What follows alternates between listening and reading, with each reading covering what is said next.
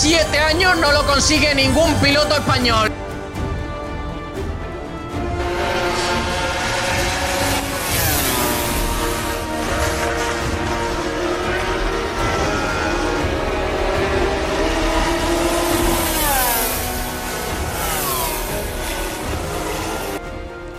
Hola, hola, ¿qué tal? Saludos a todos, buenas tardes, bienvenidos a Bandera Cuadros, bienvenidos una semana más al programa de motor en directo desde la sintonía de Sport Direct Radio a través del 89.1 de FM, a través también de sportdirectradio.es y también a través de las plataformas en TuneIn, en Radio Garden y en el eh, resto de lugares donde podéis escucharnos. Y bienvenidos a nuestro programa número 31 con una nueva semana más eh, trayendo toda la actualidad del motor, trayendo toda la información que en el día de hoy, en esta semana, viene siendo bastante cosa, porque en Fórmula 1 tuvimos el eh, Gran Premio de Estados Unidos con la victoria de Max Verstappen y la segunda posición de Lewis Hamilton, que deja el Mundial de momento con eh, algo de, de ventaja para Max Verstappen, pero ojito porque la batalla continúa, quedan cinco carreras para llegar al término de la temporada y de momento hay que decidir campeón.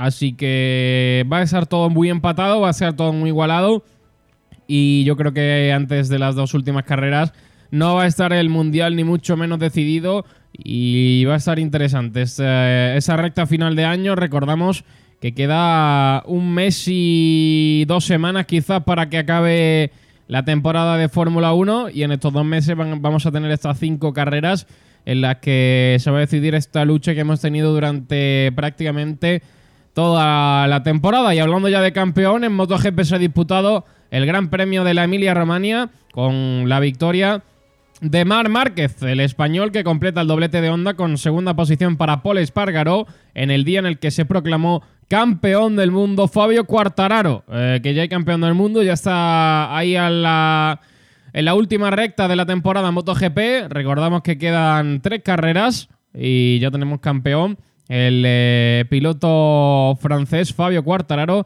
que completa así el mundial y cierra su primer campeonato a sus 23 eh, años. Así que victoria ese año para Fabio Quartararo que sustituye a Joan Mir, el campeón del año pasado. Así que ya tenemos el Mundial decidido y esas tres últimas carreras habrá menos cosas en juego. Recordamos que el Mundial va a acabar en Valencia. En esa última carrera va a ser aquí en territorio español. Así que eso es un poco la actualidad de lo que ha ocurrido rápidamente esta, semana, durante este fin de semana que ha habido un montón de cositas de, de competición. También tenemos que hablar de motor local, eh, con, las, eh, con lo que ha ocurrido en ese rally en Córdoba, rally de Ciudad de Pozo Blanco, con nuestro piloto Oscar García. Y luego también tenemos que hablar un poquito de, de Ruiz, que eh, parecía que iba a tener gran fin de semana, pero tuvo una caída en la primera carrera y, y no pudo, y no pudo eh, completar un, gran resultado en ese campeonato de España, en ese, precisamente en el circuito de Valencia, que antes comentaba, se ha disputado esta cita del campeonato de España de SBK. Así que sin poco más, vamos a comentar un poquito lo que tenemos en el programa. Vamos a hablar de todas las noticias de la semana, como siempre, con eh, Hyundai de Automóviles Nieto. Y luego pues vamos a hablar, como por supuesto, del análisis del Gran Premio de Fórmula 1 de Estados Unidos, el Gran Premio de la Emilia-Romagna de MotoGP con José Martínez y como digo del motor local, así que programa muy completo la próxima hora para analizar todo lo que ha dado de sí este fin de semana y los últimos siete días en el mundo del motor. Está por aquí el gran José Caballero. Hola José, ¿qué tal? Buenas tardes. Muy buenas, Sergio, ¿cómo estamos? Pues eh, muy bien, no sé qué te pareció ese gran premio. Yo creo que entretenido, pasaron cositas. Es cierto que, no el mejor de la temporada, obviamente, pero a mí me pareció interesante con la victoria de Max Verstappen que deja el mundial todavía muy vivo y para mí fue una, buena carrera, quizás de 7. ¿eh? Pues sí, Sergio, la verdad que la carrera nos dejó buenas sensaciones, sobre todo el inicio en el que Hamilton salió muy bien como pilotos de media tabla se fueron adelantando sucesivamente, la subida y la caída de Lando Norris en posición. Y bueno, es verdad que a mitad de carrera en el segundo stint de neumáticos se desinfló un poco, pero luego en el tercer stint de nuevo volvió la emoción con Hamilton a la caza de un Verstappen que se lo reservó, pero a última hora sacó el gran piloto que tuvo dentro y supo aguantar el resultado. Gran batalla con Lando Norris y Ricciardo por Carlos Sainz que estuvieron ahí peleando, luego también Bottas se sumó y la verdad que nos dejó un carrerón Austin. Sí, a mí la verdad que no, me transmitía buenas sensaciones, pero eh, creo que la carrera no fue mala, ni mucho menos. Creo que hubo, hubo alicientes prácticamente para estar entretenido durante toda la carrera. Cierto que no de las mejores, pero eh, quizás un 7 sí que se le puede sí que se le puede dar. Así que ahora analizamos un poquito todo. Vamos a las noticias, como siempre, arrancando por el comienzo, arrancando por el inicio. Las noticias de la semana en el mundo del motor con el apoyo de Hyundai de Automóviles Nieto. Ahora ya no tienes excusas para tener un eléctrico. Porque además de los 7.000 euros del plan Moves 3, con Hyundai podrás beneficiarte del plan Full Electric Full Care. Hyundai, única marca con compromiso de devolución. Más información en Tu concesionario oficial en Málaga, Marbella y Fuengirola. Bueno, pues vámonos a las noticias del mundo de la Fórmula 1, que la verdad que hay cositas esta, esta semana para, para tratar y para hablar, aparte de ese análisis que luego vamos a realizar a lo que ocurrió en el eh, trazado de Estados Unidos. Eh, primera noticia que, vamos a comentar en el día de hoy, la que nos va a hablar José Martínez, son las declaraciones de Ross Brown, eh, que dice que en México y Brasil puede suceder lo contrario en Austin respecto a la victoria de Max Verstappen, que es lo más importante que ha comentado José Caballero. Pues el director deportivo de la Fórmula 1, Ross Brown, asegura que el Mundial 2021 está muy lejos de quedarse visto para sentencia el británico remarca que Mercedes puede devolver en México y Brasil la jugada Red Bull de Austin. Eh, recuerda que antes de empezar el fin de semana de Austin, el principal objetivo de Red Bull era minimizar daño con Mercedes. Eh, los de Milton Keynes veían a sus rivales más fuertes en Estados Unidos, pero al final no fue así. Eso sí, eh, esto mismo podría repetirse en la inversa en México y Brasil, donde los austriacos parten como favoritos. Ross Brown comenta en una columna de su portal web de la Fórmula 1 que hablé con Red Bull y tenía en Austin como un circuito de Mercedes, en los que ellos tendrían que minimizar daños. Al final fue el caso, aunque estuvo apretado. No fue el caso, perdón. Como en la mayor parte del año. Quizás podamos ver lo contrario en México y Brasil. Así que Rob Brown aquí afirma que el mundial está muy vivo, más vivo que nunca, y que no se confía en lo de Red Bull, que Mercedes viene fuerte. En una carrera puede cambiar todo. Yo estoy totalmente de acuerdo. 12 eh, puntos ahora mismo, la verdad que en una carrera, como digo, puede, cambiar todo en un mal día de, Max Verstappen y en una victoria de Lewis Hamilton. Y como he dicho al principio, yo creo que esto se va a decidir en las dos últimas, incluso la última carrera. No sé cómo lo ves tú, José. Pues sí, que la verdad que comparto tu punto de vista porque esta es de los mundiales más apretados eh, que yo he visto en la Fórmula 1, quitando el de 2007 y poco más. Eh, porque tiene pinta de que sí, que el mundial se decide en Arabia Saudí y puede pasar cualquier cosa, porque mundiales que se deciden en la última carrera casi nunca acaban con los dos coches en pista, así que veremos ver qué sucede. Sí, la verdad que, que interesante y al final ya estamos cansados de ver eh, campeonatos que se decidían pronto sin, sin prácticamente eh, demasiados rivales. En cuanto a lo del Gran Premio de Estados Unidos, va a, haber, va a haber una pequeña charla de la FIA con los pilotos tras el lío de Alonso y Raikkonen. El director de carrera de la Fórmula 1, Michael Masi, va a hablar con los pilotos después de lo que dice que fue una acción en el límite tras el adelantamiento de Kimi Raikkonen a Fernando Alonso en el Gran Premio de Estados Unidos. Un eh, Fernando que la verdad que se enfadó bastante por ver cómo Raikkonen le ganó la posición a la salida de la curva 1. Después de que el, el finlandés adelantara al piloto de Alpine, el español pidió que le devolviera la, posición, pero Dirección de Carrera decidió que no era necesario tomar ninguna medida y dejó que el Alfa Romeo mantuviese la plaza. Ya sabemos que Fernando está teniendo muchos problemas este año con dirección de carrera por eh, adelantamientos eh, que considera que no son ilegales, adelantamientos por fuera, eh, toques al- a lo mejor que la sanción considera que no es que no es la que debería ser y Fernando está teniendo bastante problemas.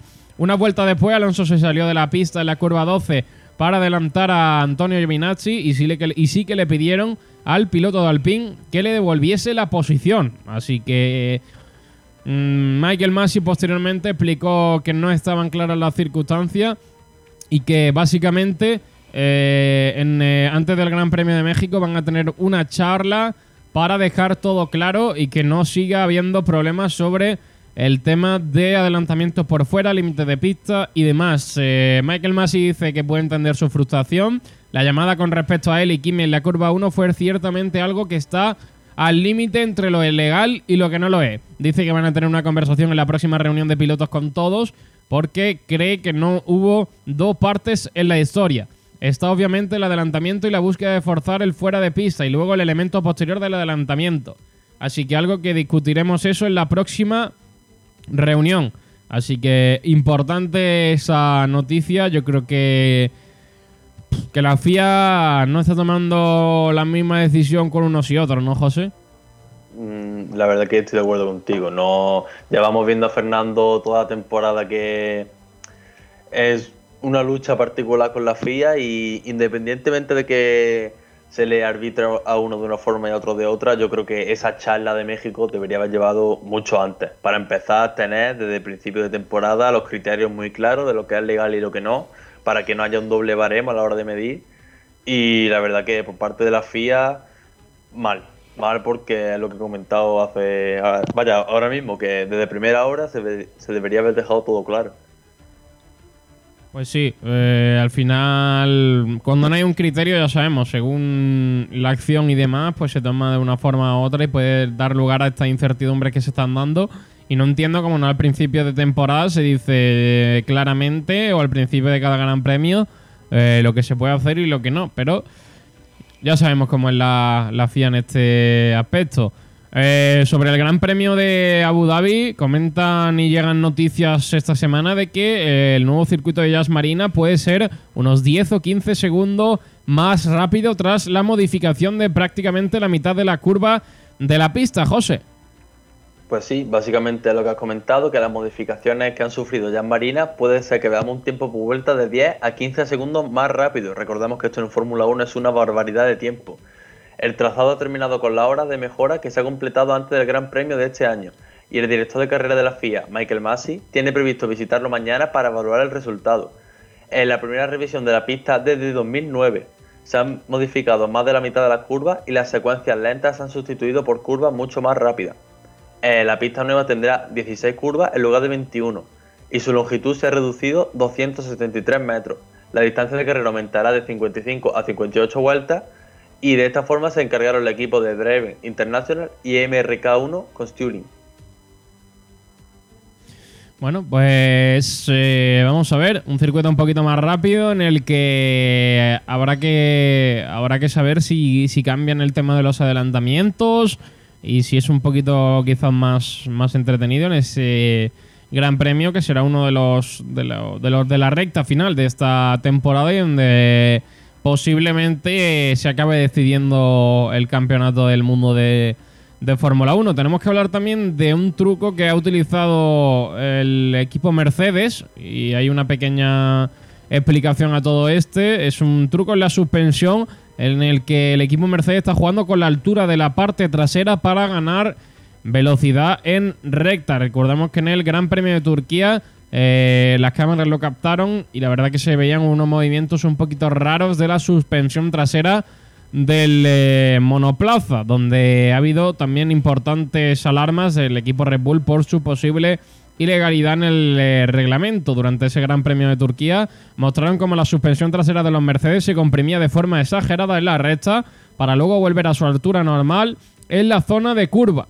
Christian Horner ya ha sugerido que se trata de un comportamiento ilegal, mientras que Toto Wolf ha salido a la defensa de su equipo. La, explicación mecánica del éxito de Mercedes con este movimiento de la suspensión reside en dos áreas, el difusor y un amortiguador de la suspensión conocido como el Hip Damper, que afecta al movimiento vertical de la rueda. Por un lado, el difusor es el elemento final del suelo del coche y se encarga de sacar todo el aire que circula por la parte de abajo del monoplaza. Cuanto mayor es su tamaño, más aire tiene que evacuar. Ello aumenta la diferencia de presión entre la parte superior e inferior del monoplaza y el agarre aerodinámico que genera. Debido a que la medida del difusor y el suelo están fijadas en el reglamento, los equipos, especialmente Red Bull, han jugado en los últimos años con el rake, es decir, la diferencia de altura entre los ejes delantero y trasero, para aumentar el efecto del difusor, levantando la parte trasera del coche, lo que aumenta la capacidad de evacuación del difusor. Así que innovaciones técnicas y cosas que piensan los equipos, que no sabemos realmente, José, si, si son legales o no, porque eh, probablemente se hayan aprovechado de algún vacío legal en el reglamento. Bueno, si se aprovecha de un vacío legal no es nada nuevo porque esto lo llevan haciendo el equipo desde que se inventó la Fórmula 1. Exacto. Y esta temporada hemos visto que Mercedes protestaba por la parte trasera del Red Bull en Monza, luego ahora Red Bull protesta por la suspensión de Mercedes en Turquía y estamos viendo que, bueno, lo que vemos siempre, ¿no? Los dos grandes sobre todo. Eh, buscando las cosquillas del reglamento para sacar rendimiento y el año pasado ya lo vimos con el mismo Racing Point que todo el mundo se hablaba del Mercedes Rosa y es que básicamente lo mismo de todos los años, rascarle las cosquillas al reglamento para conseguir más velocidad y aunque los demás equipos no lo vean bien, pero bueno, si no es ilegal, pues se puede hacer.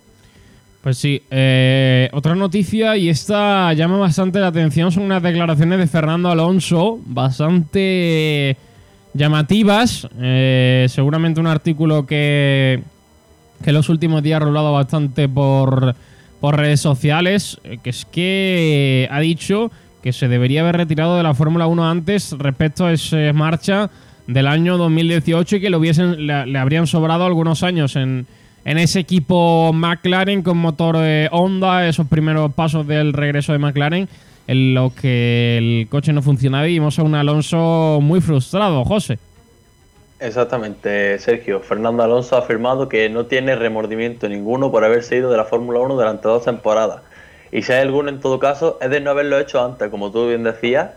Eh, la noticia de la retirada de Fernando Alonso en 2018 fue más o menos esperada eh, pues los últimos años los asturianos en el proyecto McLaren Honda no fueron esperados. Recordemos que Fernando Alonso estaba constantemente protestando por el coche, no tenía ritmo y no era todo lo competitivo que él quería que fuese. Como Fernando asegura en un rotativo del equipo, no tengo ningún remordimiento, ningún arrepentimiento, ninguno. Quizás en otro caso de, no de haberme retirado demasiado tarde. Me debería haber ido de la Fórmula 1 antes. Ahora es fácil decirlo, pero no debería haberle esperado hasta 2018. Tras haber sufrido todos sus campeonatos en, el equipo Ferrari, el asturiano, volviendo a, McLaren en 2015, con la prometedora unión de Honda, es algo que resultó peor de lo previsto, como todos bien sabemos. Me debería haber ido en 2015 o 2016 e intentar el y la resistencia. Ya lo tenía en mente en 2015, pero lo tuve que madurar un poco. Quizá fue demasiado, añadió Fernando. Bueno, la verdad que sí, que vimos esos años en un Alonso bastante frustrado porque los primeros años del McLaren el avance fue bastante progresivo. Eh, la verdad que los primeros años sí que le costó mucho el regreso de McLaren, pero eh, ahí vemos como año a año han ido comiendo terreno, ¿eh, José? Pues sí, la verdad que eh, Alonso hizo un poco el trabajo sucio de McLaren, comiéndose esa ese rendimiento inferior del coche que en 2017 creo que acabó el último en constructores.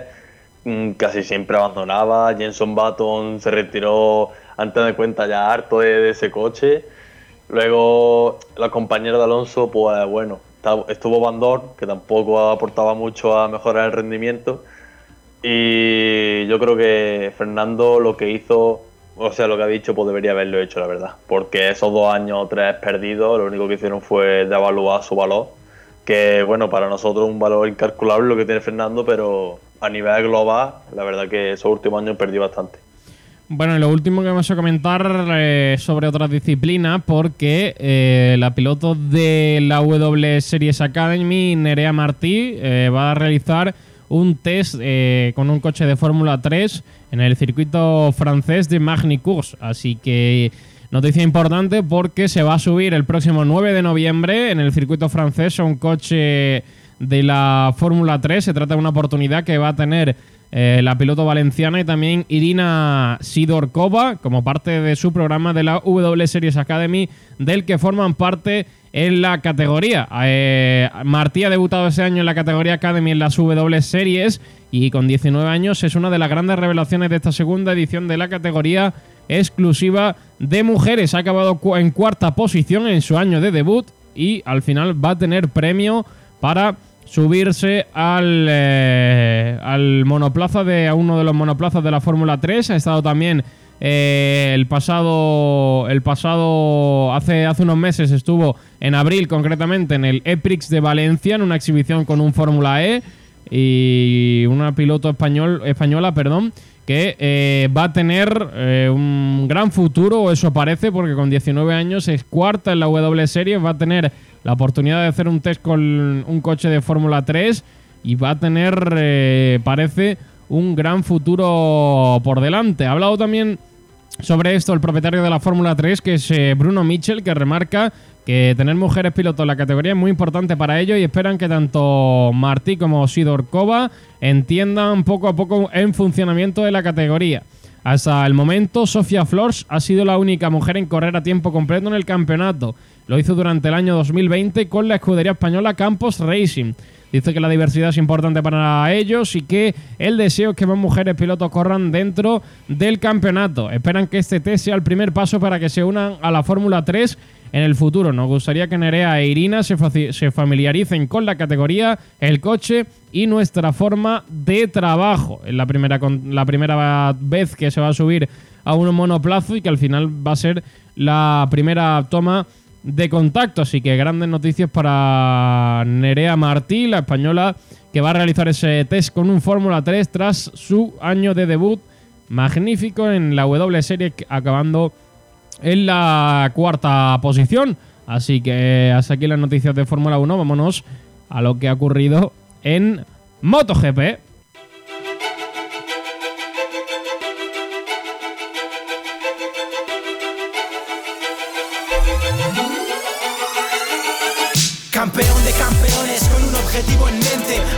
Que además de la victoria de Fabio Quartararo en el Mundial, ya se ha hecho con, el trono de MotoGP y con el gran rendimiento de Mar Márquez, que venció en la, en la carrera.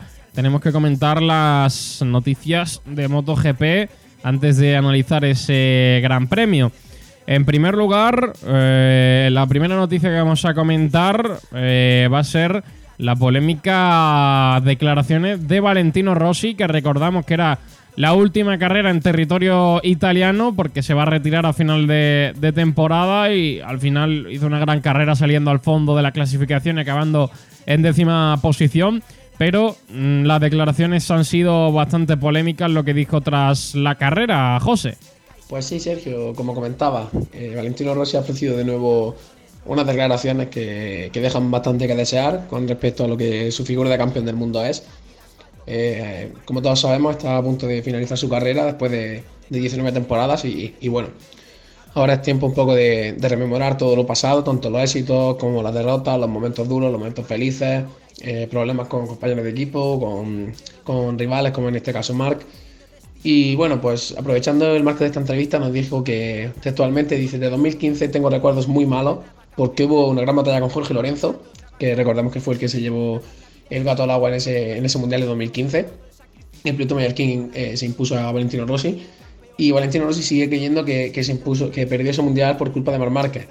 Y dice que nunca se había visto que un campeón, como es Mar Márquez, eh, se dedicase única y exclusivamente a, molestar a otro piloto y a impedir que ganara el campeonato del mundo. Yo creo que, es algo que no es así. Yo creo que todo el mundo que, que sigue motociclismo estará de acuerdo conmigo en que Márquez Mar marca siempre a la pista es para, es para conseguir el mejor resultado, como el, mismo, como el mismo siempre dice. Si no puede quedar primero, busca quedar segundo. Si no puede quedar segundo, busca quedar tercero.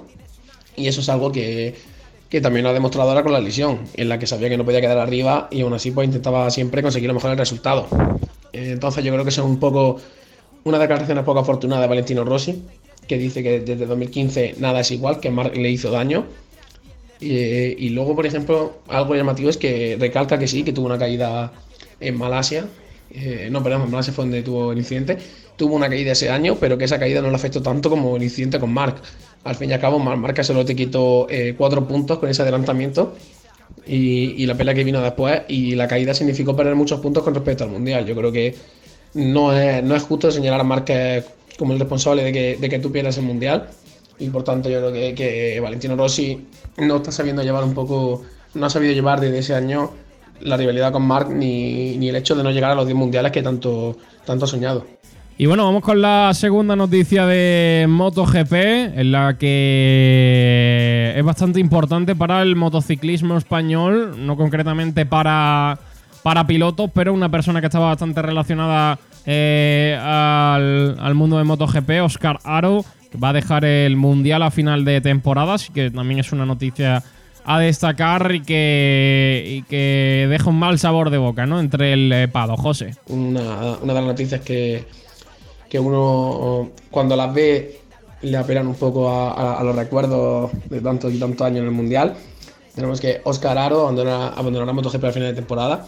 Eh, es, una figura muy reconocida eh, dentro del, motociclismo español, si, si, bien es cierto que nunca ha sido piloto, siempre ha estado relacionado con, con las escuderías, con las retransmisiones, que es un poco por lo que todo se hizo más conocido. También ha sido team manager del RLC de Honda. Entonces es un personaje que a mí personalmente me da mucho recuerdo de cuando era más pequeñito y veía la transmisión y aparecía Oscar hablando sobre, sobre sus pilotos, la situación del circuito, en la entrevista. Además es, un personaje muy querido dentro del paddock porque tiene una, gran personalidad, es muy amable, siempre cordial con todo el mundo, muy gracioso. Que de hecho una anécdota que recuerdo yo de él fue que, contó que la, mujer de Cal Crutchlow le lavaba los calzoncillos y, los calcetines a su marido para que pudiera correr sábado y domingo con los mismos calcetines. Eh, lo era muy, supersticioso y, Oscar Aaron fue el que nos contó esto, que luego de hecho recibió un tirón de orejas por parte del equipo, como diciendo no puedes contar esto, es un secreto del piloto, pero, pero bueno, al fin y al cabo es lo que siempre ha, transmitido Oscar Aro, ser una persona normal y corriente que nunca se ha, guiado por, por un guion preestablecido a la hora de dar declaraciones y por eso es tan querido dentro de este mundo. Por tanto, es una pena que, se tome un, tiempo lejos de, las motos. También se entiende porque ya son muchos años dedicándole su tiempo y su energía al Mundial. Recordemos que durante los últimos 32 años ha estado dedicado 100% al Mundial, tanto como mecánico, como luego director general, manager. Por tanto, yo creo que, que es un buen momento para dar un paso al lado, centrarse más en su familia, que es lo que él nos ha comentado que quiere hacer y pues nada, desde aquí desearle todo lo mejor que le pueda ir a Oscar Aro. Y bueno, eh, siempre estaremos encantados de, tenerlo por aquí cuando, cuando quiera hacer una aparición. Y seguimos con la noticia de Cuartararo, porque tras ser campeón del mundo en una proyección importante, recordamos que es su tercer año en la categoría reina del motociclismo. Eh, ha habido una noticia en la que Yamaha ha mostrado su intención de tener muchos más años a Fabio Quartararo, que quién sabe el futuro que tendrá, porque ya con 23 años es campeón del mundo y el año que viene va a ser uno de los hombres llamado a estar en, la lucha por ser campeón del mundo de MotoGP, lo que sería ya su segundo título. Así que cuéntanos un poquito los detalles, José. La consecución del Mundial de MotoGP por parte de Fabio Quartararo, Lin Jarvis ha sido, ha sido preguntado acerca de, pues, de su piloto, de las expectativas que tienen con él en un futuro y de un, una serie de preguntas más. Y el propio Blin Jarvis nos confirmaba que el objetivo de Yamaha es tener eh, a Quartararo muchos años dentro de sus filas. Al fin y al cabo, algo que bastante normal. Es un piloto muy rápido, muy joven, con mucho margen de mejora y, que ya ha sido campeón del mundo. Al fin y al cabo, con 22 añitos, tener eh, un campeonato del mundo a tu espalda habla muy bien y muy positivamente de, tu talento y también de tu actitud y de, tu manera de trabajar, que es algo que también Lin ha querido destacar, diciendo que Quartararo tiene su propia personalidad no, no, no, se, ha atrevido a compararlo con, los grandes pilotos que habían en Yamaha como Lorenzo Rossi porque tenían una, una rivalidad fuera de la pista que, es cierto que se fue suavizando con el tiempo pero que al ser personalidades tan distintas nunca, nunca se entendieron bien. Pero bueno, Cuartararo tiene su, propia personalidad como ha confirmado Linjardi. Cree que es uno de los puntos fuertes que tiene porque ya hemos visto que este año ha sabido enfrentarse a, a todo lo que ha ido viniendo. Por tanto eh, bastante ambicioso también te digo por parte de, Yamaha porque Cuartararo cuando, cuando un piloto es tan bueno y tan joven ofertas le van a sobrar. Habrá que ver si, si en un futuro no decide dar el cambio a Honda que tantas veces se ha dado o, o si decide irse a Ducati o quedarse en Yamaha. Todo dependerá de cómo, de cómo le vayan las cosas en un futuro. Pero yo creo que ahora mismo lo mejor que puede hacer es quedarse en Yamaha, seguir consiguiendo lo que está consiguiendo, seguir mejorando porque le queda mucha progresión todavía por, por delante y el futuro decidirá. También ha tenido Injarvi unas palabras acerca de Viñales, porque le preguntaron que ahora que ha sido capturado campeón y que la Yamaha está, está siendo rápida, que, qué opina de, Maverick. Y el propio Lin Jarvin ha confirmado que Viñales fue muy amable que se acercó a felicitarle a él y a su equipo. Un, un gesto muy bonito por parte del piloto barcelonés. También nos dijo que, que, que, Viñales tiene mucho talento, que es muy rápido, pero que quizás no supo adaptarse a la moto y no, no tuvo una, una temporada entera de regularidad y necesitaba nuevos, nuevas ambiciones. Por tanto, después de toda la guerra que, que ha habido desde la salida de Viñales, parece que, las aguas se calman un poco y que la relación ahora mismo está en un punto cordial. Y por último, ya para finalizar las noticias de MotoGP, tenemos que hablar de las declaraciones de Paul Espargaro, que acabó segundo en el Gran Premio de la Emilia Romagna, en una gran actuación de los dos Honda, primero Mark y segundo eh, Paul Espargaró. Eh, ha habido declaraciones tras ese segundo puesto de Paul Espargaró, imagino que bastante contento, José. Paul Espargaró, que atendía los micrófonos después de su muy bonita segunda posición en esta segunda carrera de, de la Emilia Romagna, eh, nos comentaba un poco lo que, lo que todos sabemos y lo que todos intuimos que puede ser esta, esta, este segundo puesto. Y el piloto barcelonano decía que es una liberación haber conseguido este gran resultado y que siente como que derribó un muro. Al fin y al cabo, yo creo que después de tanto, tanto tiempo peleando con la moto, con, con todas las críticas que se le han ido, que han ido cayendo, todas las, las expectativas que se tenían puestas en él, eh, parece que ahora comienza a conseguir esos, esos buenos resultados. También es cierto que parece que la Honda ha dado un pequeño paso adelante, porque también hemos visto que Marca ha sido muy rápido. Y bueno, yo creo que es un punto muy positivo porque hay que recordar que Paul Espargaro es un gran piloto, que aunque este año no lo haya estado haciendo del todo bien por, por diversos motivos, no hay que olvidar que es un gran piloto que lleva muchísimos años, tiene mucha experiencia y que el año pasado con KTM llegó incluso a ganar carrera. Por tanto, hay que, hay que darle el valor que merece este segundo puesto. Él mismo ha sido el primero en hacerlo, porque también sabe que, que le hacía falta un resultado como este para reivindicarse. Y ahora solo nos falta ver si, si, es capaz de conseguir esa regularidad y, conseguir, y seguir haciendo buenos resultados, que yo creo que es tanto el objetivo que tiene él como Honda, como lo que todos esperamos, porque al fin y al cabo queremos que Paul Espargaro esté lo más arriba posible. Él mismo es consciente de la distancia que hay aún con Márquez y, con el resto a lo mejor quizás de ondas que no ha, no ha sabido equiparar. Habrá que ver si la siguiente carrera, sobre todo esta Algarve, que viene con muy buenas sensaciones y prolonga aún más la, los buenos resultados. Yo creo que sí, yo creo que, parece que Paul por fin se ha conseguido acoplar a esta moto. Le ha costado mucho porque los resultados no estaban siendo para nada buenos y menos para un piloto de su calidad. Yo mismo le he criticado en varias ocasiones, pero por más por cosas de fuera de la pista o por movimientos extraños que por su talento, porque como ya he comentado, todos sabemos el talento que tiene y al fin y al cabo si está ahí y en Honda, que es una marca puntera, es porque tiene mucho talento. Y bueno, pues solo, solo nos queda ver eso. Nos queda ver las siguientes carreras, quedan tres carreras para el fin del mundial. Eh, en estas tres carreras se espera mucho de las dos ondas. Se espera que Mar vuelva un poco a, ese nivel superlativo que tenía siempre y que siga recuperándose físicamente. Y después Espargaró que, que siga con este nivel. Que siga incluso, incluso aumente un poco, porque recordemos que con, aunque Mar Márquez le sacó 8 segundos al cruzar la meta, él también le sacó 8 segundos a Nia Bastianini, que fue el tercer clasificado. Por tanto, aunque su compañero siga siendo más rápido que él, él también está siendo muy rápido, fue muy rápido esta carrera y es, es, un poco el camino a seguir. Bueno, pues hasta aquí las noticias del mundo de MotoGP, las noticias de la semana, como siempre, con Automóviles Nieto de Hyundai. Ahora ya no tienes excusas para tener un eléctrico. Porque además de los 7.000 euros del plan Moves 3, con Hyundai podrás beneficiarte del plan Full Electric Full Care Hyundai, única marca con compromiso de devolución. Más información en Tu concesionario oficial en Málaga, Marbella y Fuengirola.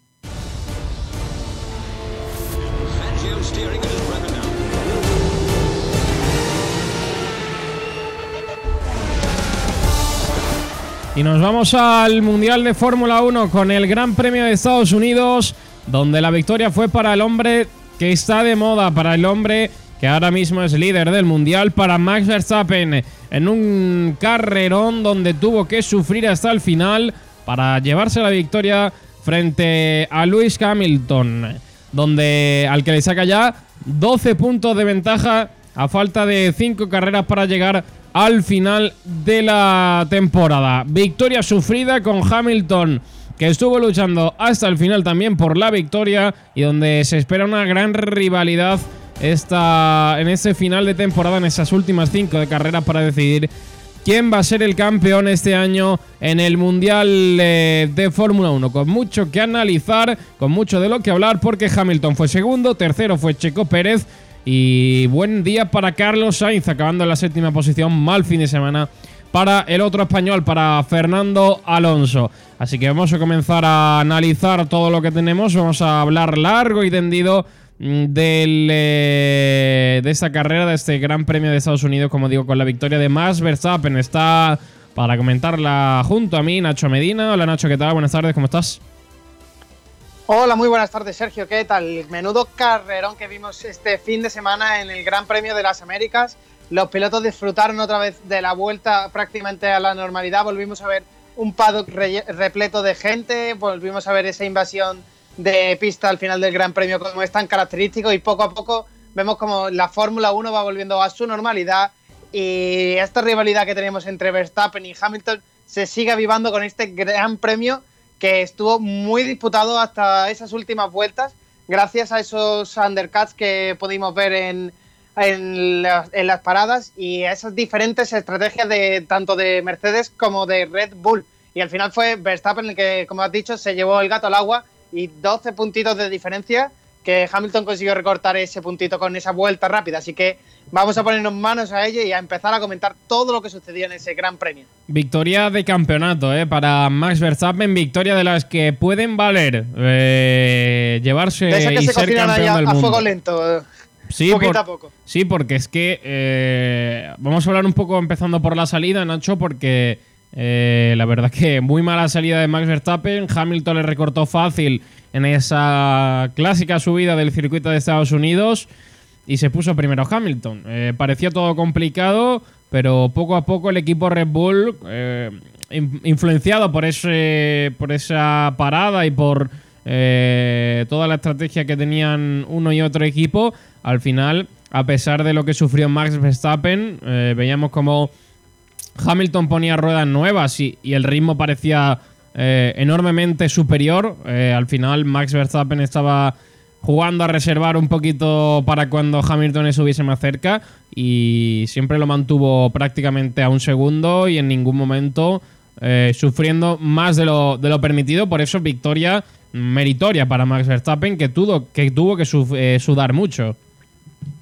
Pues sí, tuvo que sudar mucho. Como he dicho, esa primera salida, eh, Hamilton salía desde, por así decirlo, una parte más beneficiosa en el circuito de las Américas, porque la primera curva es a izquierda, aunque hay muchas trayectorias posibles.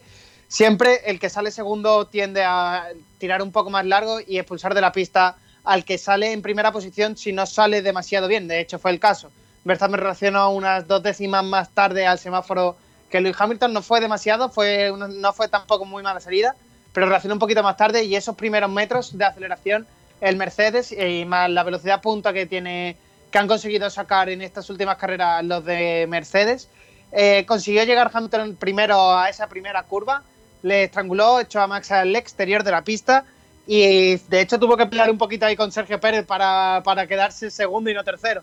Eh, pero bueno, el, Red Bull estaba configurado para una mejor eh, para conservar mejor esos neumáticos traseros que fue lo que realmente le dio la victoria. Hamilton en la primera eh, tras la primera parada cuando ya Verstappen salía primero eh, Hamilton tardaba un poquito más eh, siempre Hamilton iba un poquito a remolque en las paradas paraba más tarde para llegar a la última con un poquito más de neumáticos porque su coche reventaba más los neumáticos de atrás y era mucho más rápido en el segundo sector sobre todo. Pero esa buena configuración del coche de de Red Bull que consiguió conservar esos neumáticos traseros hicieron que Verstappen pudiese estirar mucho más esa última parada que el británico y al final llevarse el gato al agua y conseguir esta victoria que la ha tenido que sudar muchísimo porque además eh, Christian Horner reconocía después del Gran Premio en unas declaraciones a unas televisiones inglesas que Verstappen había corrido todo el fin de semana y sobre todo el domingo con malestar intestinal Por lo tanto, carrera muy dura para, para Max Verstappen y también para su compañero Checo Pérez, que se quedó sin bebida en mitad de la carrera. Pero consiguieron al final. No, llegó, no, no es, no es tercera que se quedase en posición, mitad, ¿no? Es que no llegó a beber. Eh, tuvo un problema desde el comienzo. Sí, sí, desde el comienzo, desde me parece segunda tercera vuelta, escuchamos esa, esa radio de, de Checo que no podía beber y las imágenes cuando se subió al podio, la verdad que se veía exhausto. Pues sí, la verdad que sí. Eh, y bueno, Hamilton que acabó segundo, la verdad que, que estuvo competitivo todo el fin de semana. Eh, quería la victoria, la verdad que mm, le está costando en esta recta final. Al final, eh, ahora cada victoria es muy, muy importante. Hay 12 puntos de diferencia, que como, como he dicho antes con José en las noticias, es una carrera en la que puede pasar de todo. Es una ventaja bastante corta y donde se va a decidir todo en, estas últimas carreras. Y aún así, victoria, bueno, victoria de Verstappen como digo, un, buen trabajo de Hamilton que, que, bueno, que si no puede ganar, quedar segundo, al, al final sumar la, la vuelta rápida, intentar dejar la mejor, la peor, la, la menor brecha posible. Eh, al final, eh, si no puede ganar, quedar segundo y hacer la vuelta rápida, yo creo que es una buena actuación, Nacho. Sí, hacer esa, esa vuelta rápida, recortarle ese puntito ahí, poco a poco, mm, hace que no se distancie tanto Hamilton. Eh, se decía que estas carreras eran ya todo lo que quedaba de mundial, estaban más hechos estos circuitos que venían ahora para el coche de Mercedes. Y bueno, eh, la, primera, la primera bola se la lleva el equipo de la bebida energética, así que puntitos muy buenos para Red Bull y Hamilton que queda ahí segundo, hace su carrera todo el rato presionando a Verstappen, eh, lo, lo siguió durante todas las vueltas a menos de dos segundos, eh, estuvo todo el rato cerquita.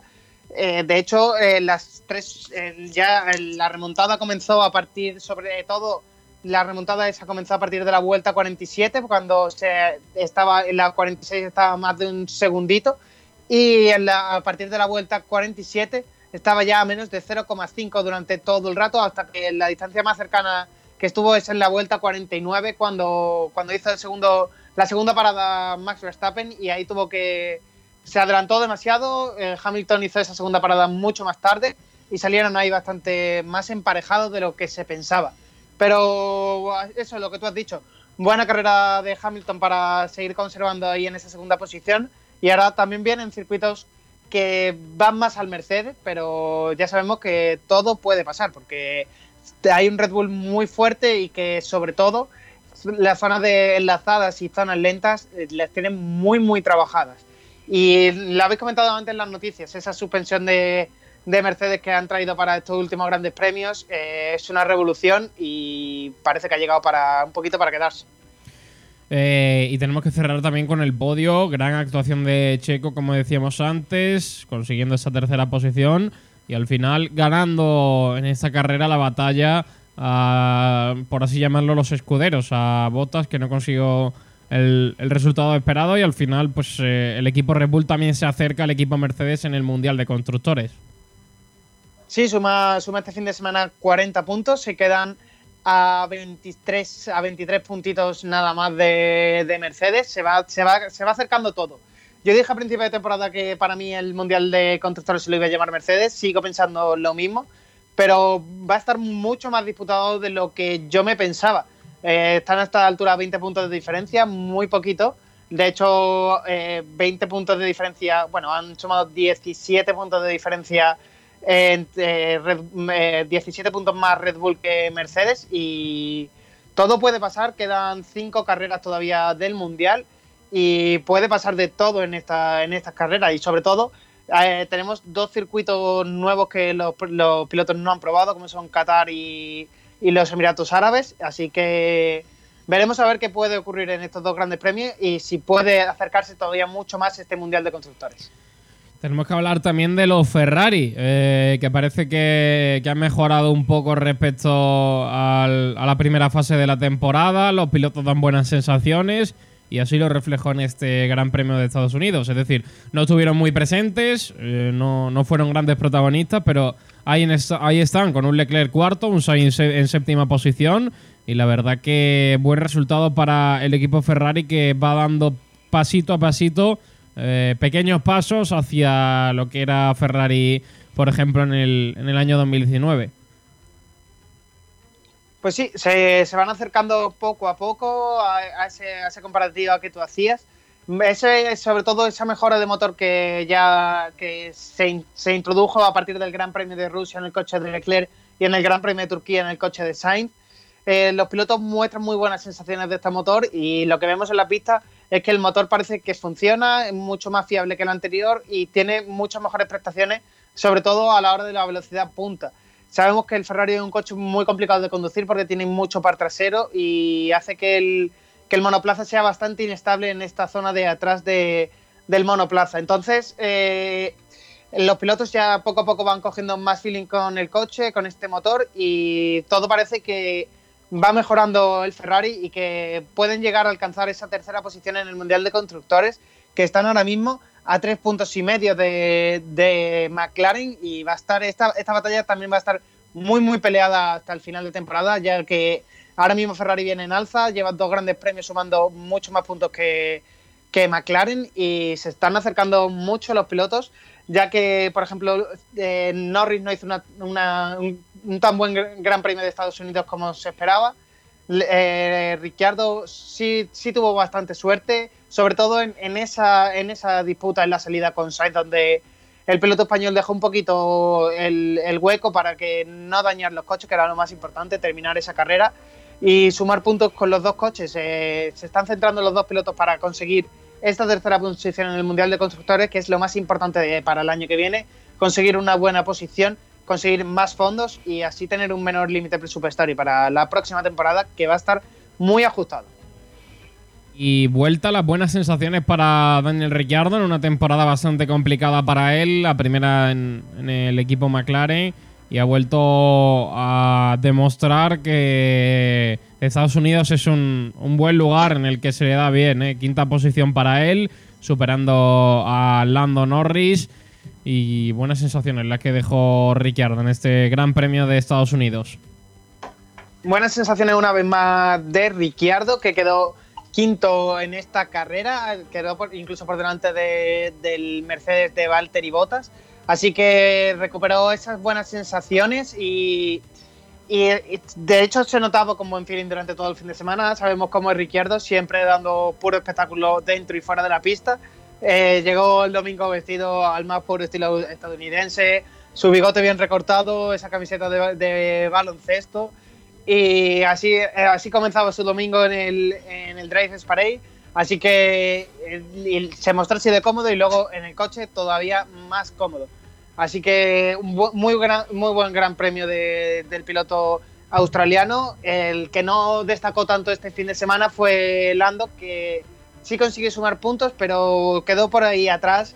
Estuvo detrás de Carlos Sainz en octava posición y mucho más desaparecido que su, su compañero, que la verdad que Ricciardo tuvo muy buen fin de semana y volvió a, está volviendo a recuperar esas sensaciones de antaño que nos tenía acostumbrado en el Red Bull. Tenemos que hablar también sobre Botas, que no consiguió el resultado esperado. Es cierto que, que salía desde atrás, pero sexta posición para, para el piloto finlandés, que bueno, que sumó ocho puntitos, a pesar de que de ser una carrera complicada para Mercedes, a pesar de que Checo Pérez, eh, gracias a su tercera posición, recorte puntos en el Mundial de Constructores. Yo creo que, que no fue una mala carrera de, de Botas, que, que, bueno, que al final cumplió, cumplió con lo que con lo que prometía, ¿eh? Bueno, yo ahí no estoy tan de acuerdo contigo. Yo, yo esperaba mucho más de Valtteri, salía en posición duodécima. Eh, es un circuito que se puede adelantar. Vimos un Mercedes de Lewis Hamilton con mucho ritmo. Eh, estuvo todo el rato muy cerca de Max Verstappen, no consiguió pasarle al final. Pero tenía el Mercedes mucho ritmo.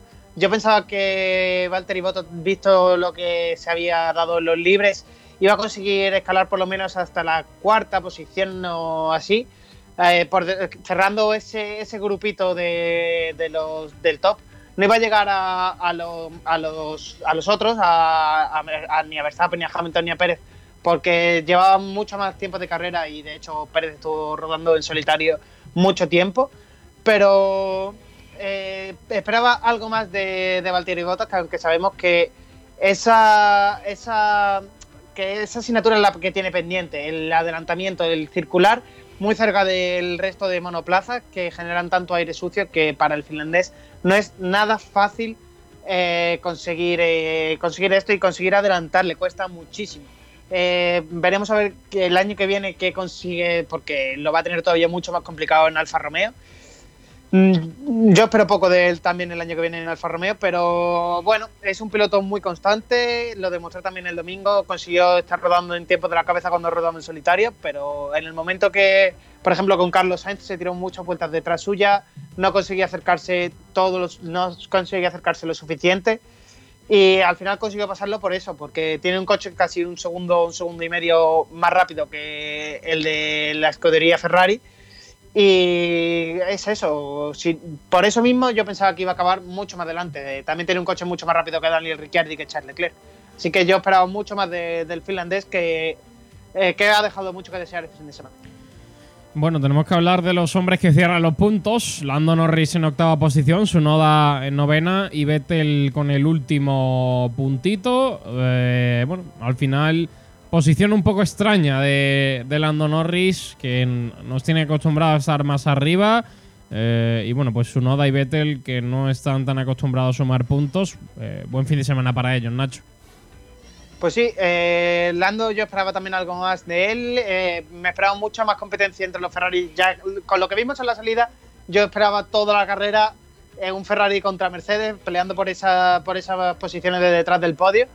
Pero luego cuando se, se establecieron todas las posiciones, ni Ferrari ni, ni, ni los McLaren tuvieron el ritmo suficiente para, para seguir adelantándose. Estamos hablando de que es una pista con facilidad de adelantar, pero no es nada sencillo circular detrás de, de los coches, porque con este aire sucio que generan y con tan solo una recta larga es muy complicado salir de, de las curvas cerca y estar todo el rato detrás y conseguir ese rebufo necesario para conseguir el adelantamiento. Pero bueno, ahí, ahí está cerrando esos puntos en, en octava posición Lando Norris. Eh, Yuki Tsunoda que consigue volver a los puntos tras cinco carreras, eh, consigue un- una octava posición y Sebastian Vettel que queda en décima posición y suma el último puntito también tras cuatro grandes premios sin puntuar. El último que puntuó fue en Bélgica, donde vimos esa, esa carrera tan extraña. Eh, y eso, ese cierre de los puntos eh, con Tsunoda y Vettel que no están tan acostumbrados a sumar. Esta vez fueron los compañeros que sumaron. Eh, Gasly no consiguió entrar dentro de los puntos, de hecho no consiguió terminar este gran premio, así que mala suerte para los pilotos principales de, de estas escuderías. Y mal día también para Alpine. Eh, fin de semana para olvidar en el equipo francés. Con ambos pilotos que tuvieron que abandonar el, el Gran Premio por eh, problemas con el, con el monoplaza, Nacho. Pues sí, eh, ambos pilotos tuvieron que, que abandonar eh, el, Gran Premio de, de Estados Unidos por problemas en los monoplazas. Los dos relacionados con parte de la suspensión, supuestamente por, por estos baches que tiene el trazado. Vimos los coches, yo en las motos lo vi mucho más peligroso, en los coches vi momentos muy vi momentos preciosos, cómo trabajaba esa suspensión, cómo tuvieron que hacerlo mucho más blando para, para evitar que se fuese el coche con estos, con estos baches y que traccionase mucho mejor. Se vieron unas imágenes preciosas, eh, eh, que es uno de los pocos circuitos que en la televisión se puede apreciar la velocidad real de la Fórmula 1, sobre todo en esas, en esas S del primer sector. Eh, pero eso hizo mella en las suspensiones de- del Alpine, hizo que no pudieran acabar ninguno de los dos el Gran Premio. Y bueno, Alonso también muy mosqueado por eso, por esos incidentes que ya habéis comentado antes en, las noticias con José, con Alonso tanto con Raikkonen como con Giovinazzi que pusieron muy en evidencia a la FIA con- de cómo se sancionan unos pilotos a- sí, a otros no y mm, ese criterio tan irregular que tiene la FIA, que si me permite decirlo, eh, creo que se debería de regular de otra forma, no tanto como se debería regular de que si tú pisas con las cuatro ruedas fuera de la pista, fuera de la pista. No puedes, por mucho que no ganes ventaja, estás adelantando por fuera de la pista. Así que eso no es, eh, eso no es la Fórmula 1. La Fórmula 1 son las cuatro ruedas dentro de la pista y se adelanta dentro de la pista, no vale fuera. Lo hemos comentado Igual que. Es sí, lamentable. Es muy, muy lamentable. Es lo que vimos este fin de semana con, la, con las sanciones de la FIA y de cómo se monitor- monitorizaron los fueras de pista, muy lamentable una vez más. A ver si se más que acla- decir. a ver si se aclaran de una vez y establecen un criterio claro para para todos. Es que vamos, me parece me parece algo tan obvio que debería haberse hecho al inicio de temporada que, que, vamos, cositas de la de la FIA. Y tenemos que hablar también del tema de las paradas que dio bastante juego este fin de semana, donde se decidió gran parte del, fin de semana y donde se decidió lo que ocurrió en ese Gran Premio de Estados Unidos en el que eh, no acabaron de producirse tan fácilmente esos adelantamientos.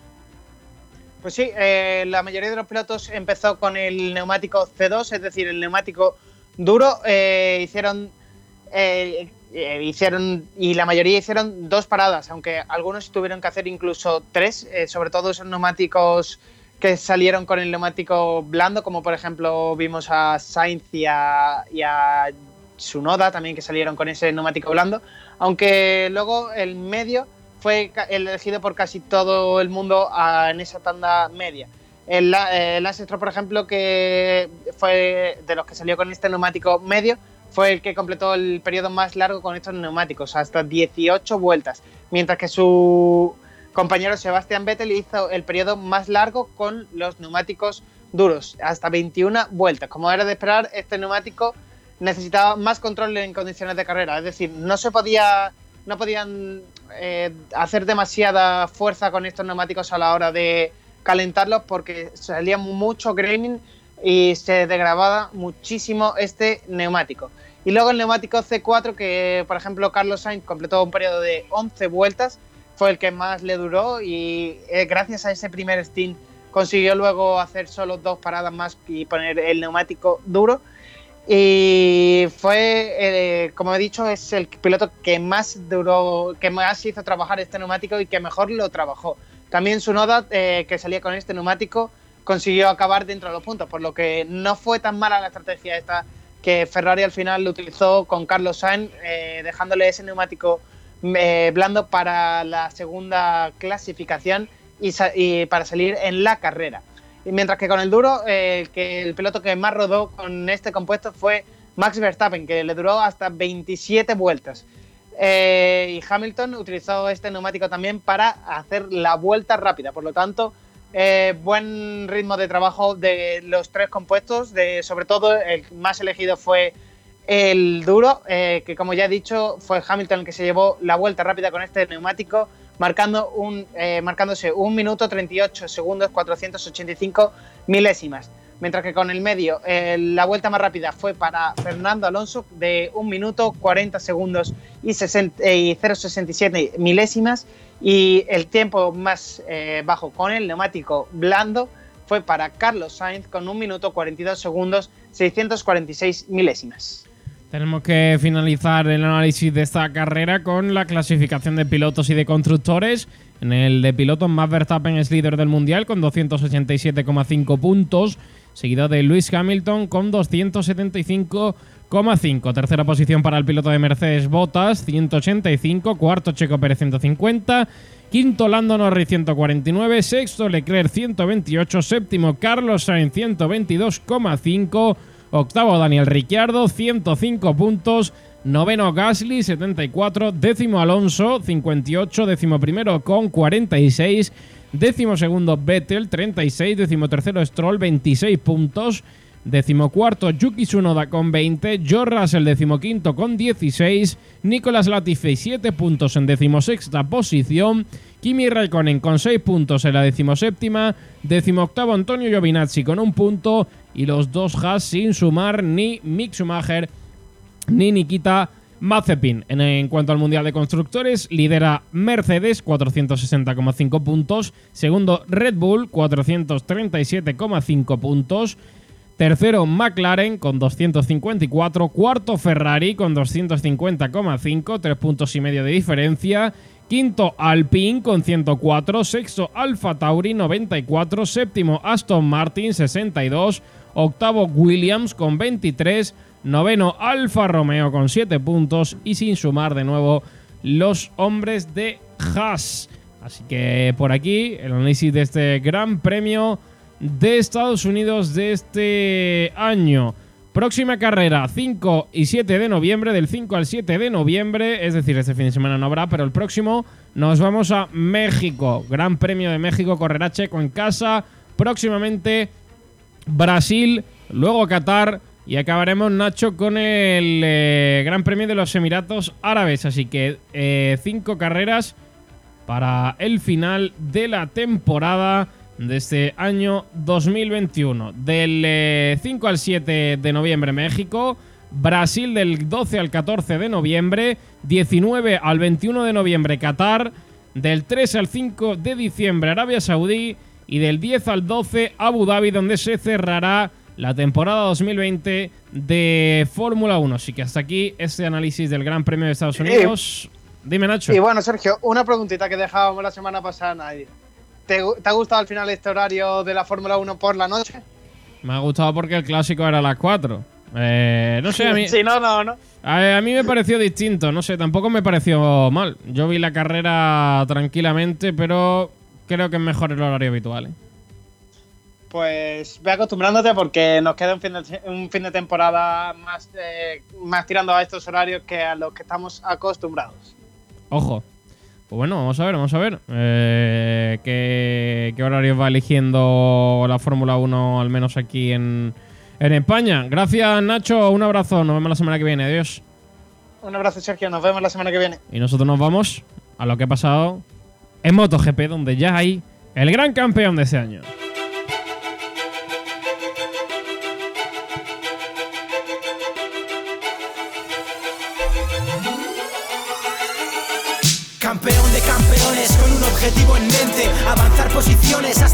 Eh, vámonos, vámonos a ello al Gran Premio de la Emilia Romagna en MotoGP con la victoria de Mar Márquez, primera posición para él. Y el doblete de Honda con Paul Espargaró. Importante, el titular de la carrera. Fabio Quartararo ya es campeón del mundo a falta de tres grandes premios para el final de la temporada de MotoGP. 23 años el francés, primer campeonato para él. El análisis que nos lo trae el eh, gran José Martínez. Hola José, ¿qué tal? Buenas tardes. Eh, de esta carrera hay que, destacar, yo creo que cinco puntos principales. Eh, antes de comenzar con el resumen, yo creo que hay cinco temas especiales los que hay que tocar y un poco eh, ahondar un poco en ellos. Eh, en el primer lugar tenemos eh, el cambio en el liderato de los rookies. Recordemos que venía siendo el, número uno de los rookies Jorge Martín, porque está realizando un gran año, ha conseguido victorias, podium y, pole position, algo que mm, hacía muchísimo tiempo que no se veía. La verdad que estaba siendo la Ducati más rápida, siendo una moto que no era oficial, por tanto, mucho mérito del piloto madrileño pero que en esta carrera y debido a algunas caídas que ha tenido, como en esta carrera y, en alguna otra donde quizá le faltó un poco de suerte, como fue el caso con Mark Marquez en el que se tocaron y se fueron los dos en Silverstone, pero también el, la gran, el gran final de temporada que está realizando Bastianini ha llevado a que, a que el piloto italiano se coloque primero en el, Mundial del Rookie, con, con, la Ducati también. Y bueno, esto se abre, se abre mucho el liderato de los rookies, sabemos que son pilotos nuevos, pero aún así son dos grandes pilotos que están dejando unas sensaciones muy buenas y que yo creo que le van a dar un calentamiento de cabeza muy grande a, Ducati para ver quién sube a, una moto oficial o quién sube directamente de, la peor moto de Ducati a, la no oficial al menos, porque yo creo que, estos dos pilotos tienen que dar el siguiente paso, ya se ha visto que, con esas motos van sobrados, hay que, hay que darle un poco más para ver si, si está el nuevo piloto ganador de Ducati, aunque la esperanza sabemos que están puestas en Bañaya, pero bueno, no hay que olvidarse de, toda la cantera que tiene detrás de todos los grandes pilotos. Habrá que ver cómo acaba esta situación. Sí es cierto que creo que Jorge Martín parte con un poco más de ventaja para, hacerse con, ese mundial de rookies, porque ha demostrado más regularidad y porque creo que está un puntito aún por encima de, de pero bueno, habrá que ver cómo, se desenvuelven las tres carreras que quedan. eh, en, una, en una guerra que va a estar muy interesante. Luego también tenemos Maverick Viñales, que vuelve a ser noticia, pero yo creo que por primera vez en mucho tiempo una noticia por algo bueno. Hizo un, un carrerón espectacular en, la Emilia Romagna. Recordemos que partía décimo noveno y acabó la carrera octavo, justo detrás de su compañero Alice Pargaró. La Aprilia también parece que, que se está consolidando este año. También es cierto que con las concesiones que aún tienen es un poquito más fácil que para el resto de escuderías. Pero bueno, muy destacable que Viñales, después de solo dos carreras con, con la Aprilia y después de todo el tormento que sufrió con Yamaha, su salida, la pelea y la incertidumbre de llegar a una nueva escudería, habla muy bien de él y, de- y del talento que todos sabemos que tiene, que haga estos resultados ya. Eh, uno puede pensar, un octavo puesto para, para un Maverick Viñales que venía a ser el, sucesor de, de Rossi, el que le iba a dar batalla a Mark, no es mucho. Y bueno, puede ser cierto, pero hay que tener en cuenta toda la situación que viene. Y un octavo, un octavo con una Aprilia es un, es un resultado bastante destacable. Habrá que ver cómo, cómo se da en lo que viene, en el que Aprilia tendrá que desarrollar la moto aún más, mantendrá las concesiones y si Alex Espargaró o Maverick Viñales no consiguen hacer un podio en las siguientes carreras, yo creo que, que las concesiones. Veo muy complicado que a las dos Aprilia se cuelen en el podio. O sea que el año que viene yo creo que nos espera un gran Maverick Viñales, un gran Alex Espargaró también y una marca que, que puede sumarse a la lucha por carrera. Eh, también hay que eh, destacar, no puede faltar a Mar Márquez, porque hemos vuelto a ver ese Mar dominante, e- ese Mar eh, súper rápido que, entra a las curvas como a él le gusta, que po- eh, incluso derrapa un poco con la moto. Y, vimos un poco a ese Mar que a todos nos enamora, que todos sabemos que cuando está al 100% es prácticamente imbatible, pero que sí es cierto que le faltó un poquito haber sido capaz de adelantar a Bandaya en pista, pero bueno, es que Bandaya tuvo un ritmo estratosférico, pero aún así Mar Márquez primera posición después de, de lo que se hizo de Bandaya, que lo comentaré un poquito después, pero uf, sensaciones renovadas para él, él mismo nos comentó que, que este fin de semana iba a estar mejor que hace dos cuando vino por primera vez a la Emilia Romagna, y, y yo creo que estamos viendo la progresión natural de esa lesión, está volviendo a ser un- el más agresivo, el más capaz de controlar la moto que todos queremos ver. Y bueno, yo, yo personalmente tengo muchas ganas de que empiece ya el siguiente año, que vuelva más renovado y, veamos un mejor nivel. También hay que destacar a Valentino Rossi, que al igual que Viñales venía siendo noticia últimamente un poco negativa, ahora viene un- una muy buena noticia para él, es que conseguir el top 10 en, en su última carrera en Italia es muy bonito. Eh, puede saber a poco, la verdad que yo entendería que sepa poco porque estamos acostumbrados al gran campeón que es Valentino Rossi, a los grandes resultados que ha conseguido aquí en Italia todos los años, siempre ha estado arriba, ha ganado multitud de carreras. Pero bueno, hay que saber eh, en el punto en el que se encuentra cada piloto en el momento de ahora.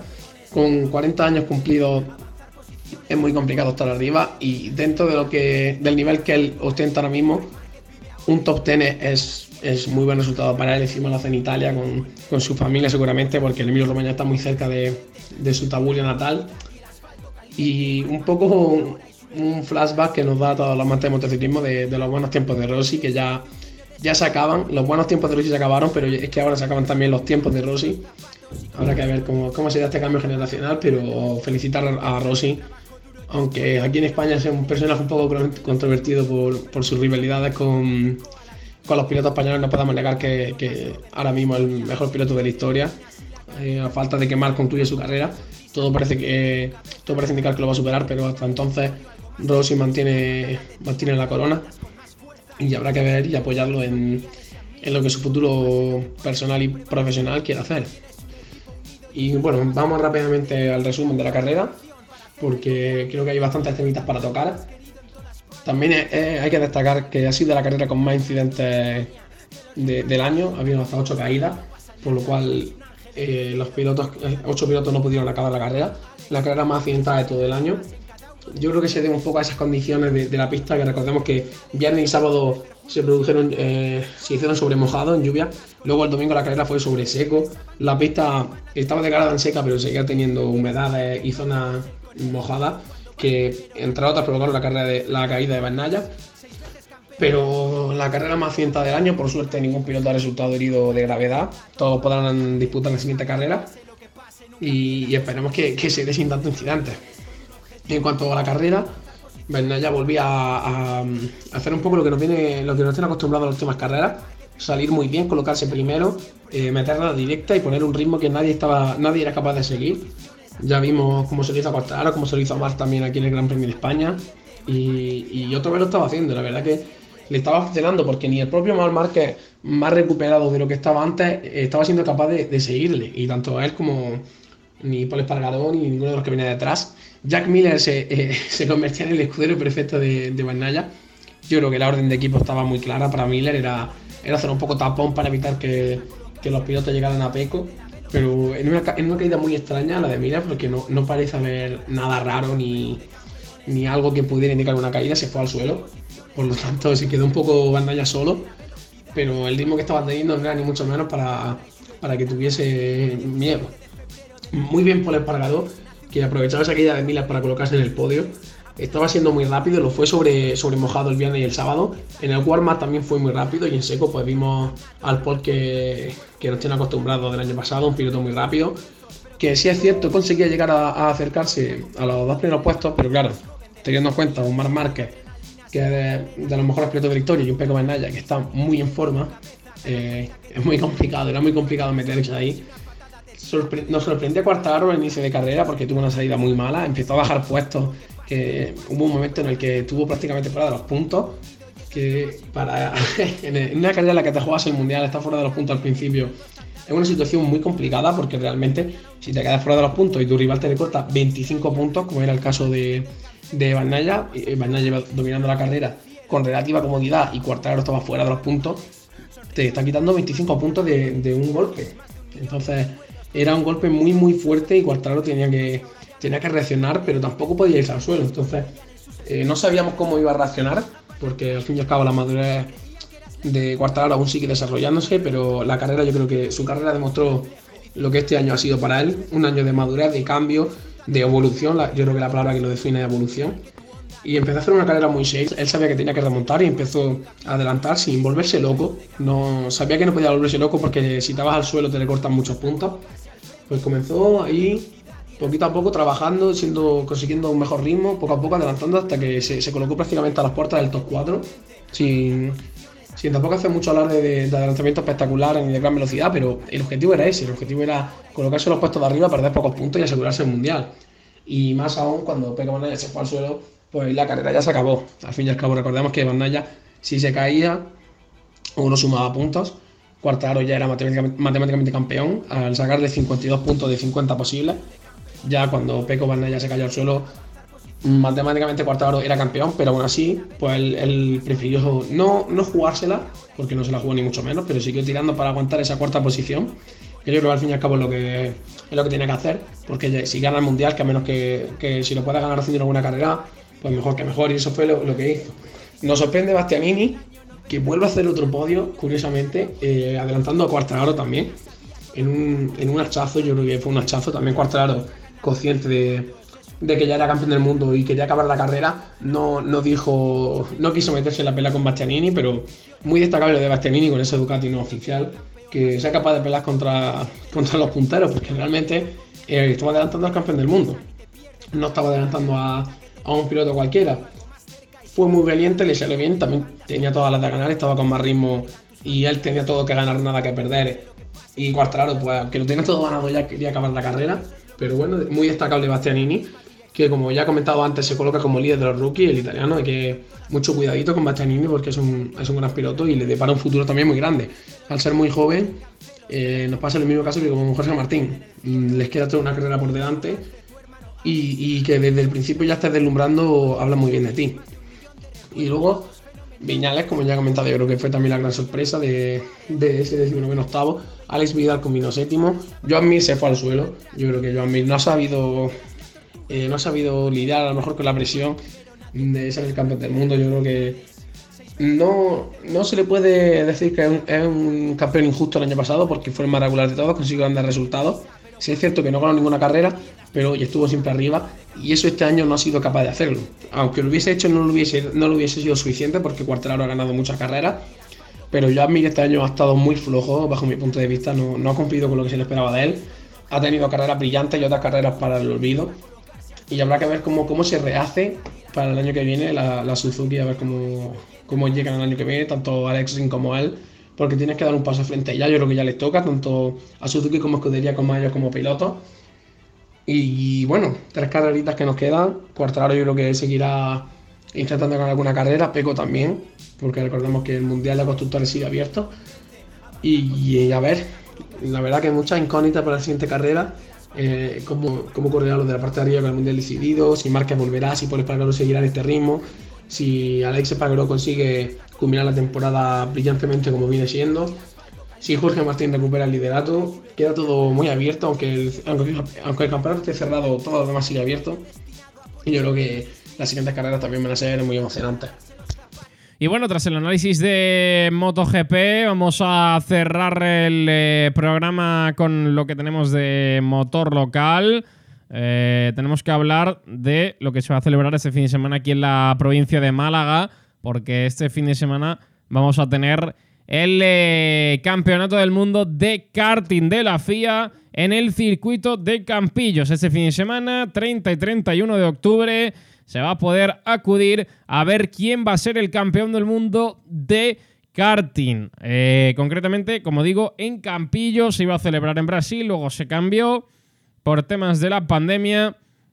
Y finalmente vamos a correr en casa, vamos a tener el gran premio dentro de nuestra provincia, dentro de Málaga, para conocer en territorio malagueño el campeón del mundo de karting. Vais a poder seguirlos eh, en televisión a través de la plataforma de la FIA y también lo van a emitir nuestros compañeros de Canal Sur Televisión. Así que este fin de semana cita grande para el motor en la provincia de Málaga. En Campillo se va a disputar el Mundial de Karting, la prueba que va a decidir quién es el que es el mejor piloto de karting del mundo. Y también tenemos que hablar de motor local con nuestro piloto Oscar García, que ese fin de semana no hay buenas noticias. Eh, había ido a competir al rally de Pozo Blanco y debido a unos problemas en el coche no pudo prácticamente eh, disfrutar del fin de semana, no ha podido iniciar este rally que era uno de los más importantes del año donde tenía mucha ilusión de competir y no han llegado buenas noticias. No nos lo analiza el eh, propio piloto este, esta segunda carrera de la temporada para él. Eh, hola Oscar, ¿qué tal? Buenas tardes, ¿cómo ha ido? Buenas tardes amigos de Sport Direct FM, buenas tardes Sergio. Pues nada, hoy te puedo hablar de que hemos tenido la cara más amarga del deporte un rally, Rally Ciudad de Pozo Blanco, que nos la prometíamos muy felices al principio. Teníamos muchas ganas de correr ese rally, un rally de primer orden nacional con inscripción de lujo, absolutamente un recorrido mm, espectacular, unos tramos muy bonitos, yo creo que es uno de los, de los dos rallies más bonitos de tierra de España. Y resulta que bueno, tuvimos un problema antes de empezar el rally, teníamos todo preparado para salir al tramo de prueba el viernes, y no pudo ser, no pudo ser. Tuvimos un problema técnico y no pudimos, ah, no pudimos empezar la prueba. Así que a veces pasan estas cosas en las carreras. Teníamos todas, todas, todas las ganas del mundo. Eh, los tramos muy, lo teníamos muy claro. Teníamos muchas ganas de hacer un buen rally eh, con la mejor inscripción que se podía tener en España y bueno, ya está, esta es la cara del deporte.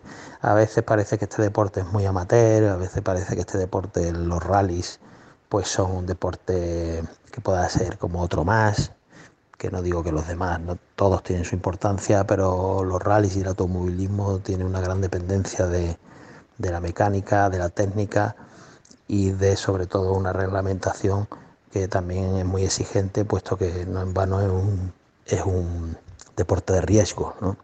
Y bueno, pues ya está, nosotros tuvimos que replegar y no pudimos ni, ni empezar la prueba. Así que nada, mi, agradecimiento a vuestra cobertura, mi agradecimiento a vuestro saber estar a mi lado, Sport Direct FM, una gran emisora joven que estoy seguro que crecerá, y a todos mis patrocinadores, como tú ya sabes, o Mamma Mía Málaga, que por ejemplo va a hacer una promoción en todas sus comidas de grupo que podamos, que nosotros vamos a dar un código y van a tener un descuento en todos los menús de cara a final de año, incluso ya el que quiera ir a Oman Mamía Málaga en Avenida de Pries o en Muelle 1 va a gozar de un descuento especial por el mero hecho de, tener de ser seguidor del automovilismo. Eso para mí es una gran noticia, como eh, Game Espinazo Construcciones. Eh, Game Espinazo Construcciones no es fácil. Star Protect, seguridad, también nos ha estado acompañando en este rally, una empresa de seguridad líder en la Costa del Sol. Tenemos también como patrocinadores geolocales Turbos Málaga, Rosales Refrigeraciones y la verdad que muchísimas empresas que nos apoyan como Urbemace, Urgencias Veterinarias y la verdad que, en fin, es un, es un para nosotros es un revés, pero que de esta vamos a salir mucho más, mucho más alto. Quería hacer una mención especial también a, a Miguel y a María de Xbox, preparadores físicos, que son maravillosos. Y esta ocasión también he querido lucir, aunque por poco tiempo, porque no nos hemos podido explayar mucho en el rally, con la el apoyo de mis amigos de la Peña El Cántaro de Fongirola, que la verdad que son un apoyo espiritual estupendo y para mí muy motivador. Bueno, muchas gracias a todos, muchas gracias a vosotros por estar a mi lado y espero daros alguna alegría pronto y poder volver al ruedo de los rallies en breve, con el apoyo sobre todo también de mi familia que siempre está incondicional, mi hijo Oscar, mi hija Claudia y que sin ello pues la verdad que no sería no sería posible hacer este sacrificio tan enorme de poder luchar contra el punto honor con todo el punto honor y, luchar contra todas las adversidades que tiene el deporte, un deporte como el automovilismo y a este nivel que para mí es considerado como un deporte de, muy exigente y, y al alcance de de unos pocos. ¿no? Yo cada día le doy más importancia a la práctica del automovilismo y prefiero la práctica del automovilismo que incumplir el código de circulación y, no hacer barbaridades por la calle, como que yo invitaría a mucha gente a eso, a, intentar practicar el automovilismo que se puede hacer y no hacer barbaridades en la calle. Bueno, un abrazo muy fuerte, Sergio, gracias por vuestro apoyo, me reitero, gracias. Y bueno, pues eh, tras ese análisis de Oscar García, que no han tenido ese fin de semana mucha fortuna, nosotros vamos a dejar el programa por aquí. Gracias a todos por seguir eh, una semana más en la información del motor a través de Sport Direct Radio en este programa de bandera cuadros cada semana en directo desde Sport Direct Radio. La semana que viene nos vemos dentro de siete días para seguir analizando toda la información del motor. La semana que viene con todas las previas de las próximas carreras, afrontando ya el final del año para saber quién son los campeones y para cerrar una temporada más en el mundo del motor. Gracias a todos, un saludo de Sergio Ramírez en nombre de todo el equipo. Un abrazo, nos vemos dentro de siete días. Disfruten de la semana. Adiós.